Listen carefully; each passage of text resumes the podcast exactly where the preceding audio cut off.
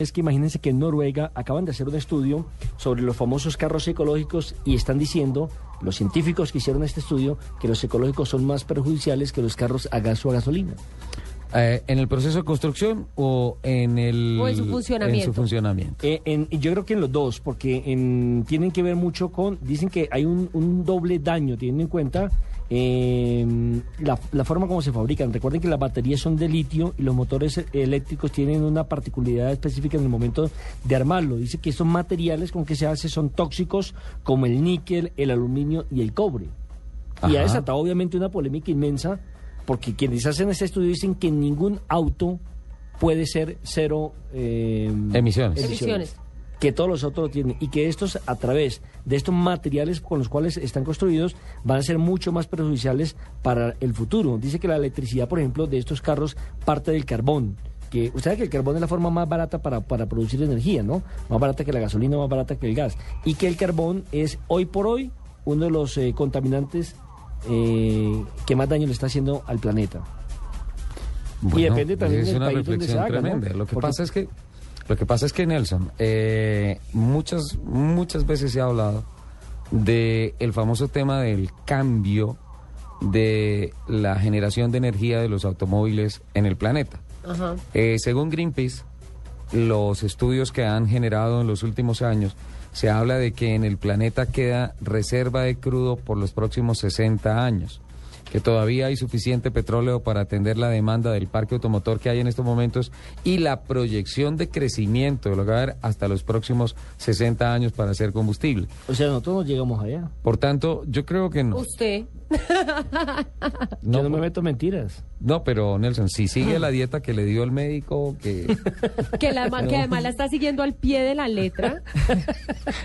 el, el ají Ojalá nos esté escuchando el, el- el El médico, del señor Asensio para lo que, tenemos sepa, apretado. para que sepa que él está cumpliendo la dieta. Mire, Sobre todo que usted me colabora hartísimo, ¿no? Usted es la que me pero, prepara los pero alimentos. usted, usted, va y- usted es el que me pide el tinto. Lupi llega con una bolsa de buñuelos acá todos los sábados y con una taza de tinto gigante. Ay, pero es que los Y le daña buñuelitos la a esa hora dieta. son Por completo. deliciosos. Es que imagínense que la crítica tiene que ver y va un poco más allá, de acuerdo al país donde va a funcionar estos autos eléctricos, de acuerdo al sistema de energía que tengan. Por ejemplo, ellos critican al Reino Unido porque dicen que en los últimos años la energía que está produciendo, la energía eléctrica en el Reino Unido, incrementó en un 40% eh, proveniente del carbón. Sí. ¿A raíz de qué? De los altos precios del gas, de los altos precios que genera, por ejemplo, el petróleo, la gasolina, etcétera, etcétera. China genera su energía toda desde el carbón, es decir, que la cantidad de autos eléctricos son mucho más contaminantes que los que utilizan gasolina. Y usted sabe que en, en China, en, en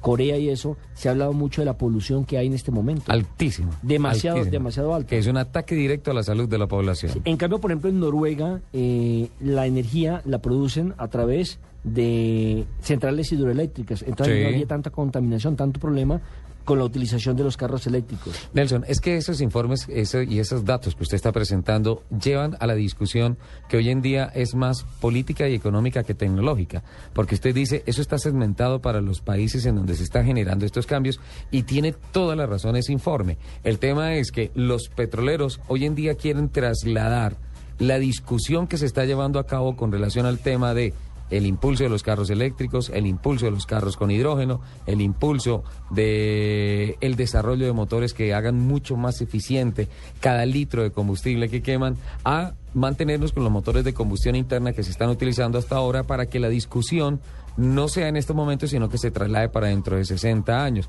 ¿Por qué? Muchas veces ni siquiera es el tema de la polución ni nada de esas cosas, sino que es el efecto comercial.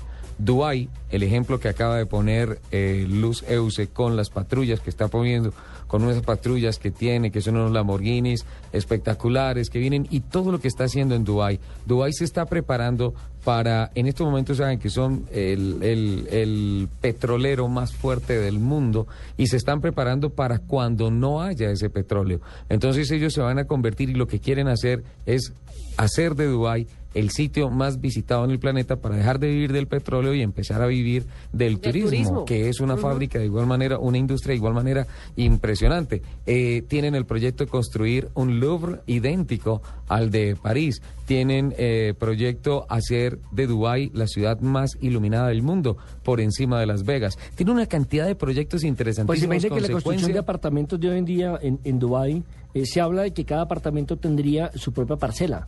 Usted puede estar en el piso número 25 y ahí mismo tiene donde eh, donde eh, los cultivos de por decir Hidropónicos y todo eso. Exactamente, la lechuga, el repollo. Una granjita. Una granjita ahí mismo en el mismo piso, que así va a ser el futuro, que ya casi nadie va a vivir en el campo o quienes viven en el campo van a vivir en verdaderas mansiones, pero teniendo dentro su propio su propia forma Su parcelita. su parcelita de eh, de, Qué de- delicia. de- Buenísimo. Su forma de sustento, de De de alimentación. sustento, hortalizas, de verduras, una De gallina. cultivar sus una propios alimentos. Que ponga los huevitos. Oiga, hablando de los autos eléctricos, ustedes han visto que aquí en Bogotá... perdón- perdóname, don Lupi, don Nelson ya terminó, ¿sí? Eh, sí, señor. Con su informe. Sí, ah, señor. bueno.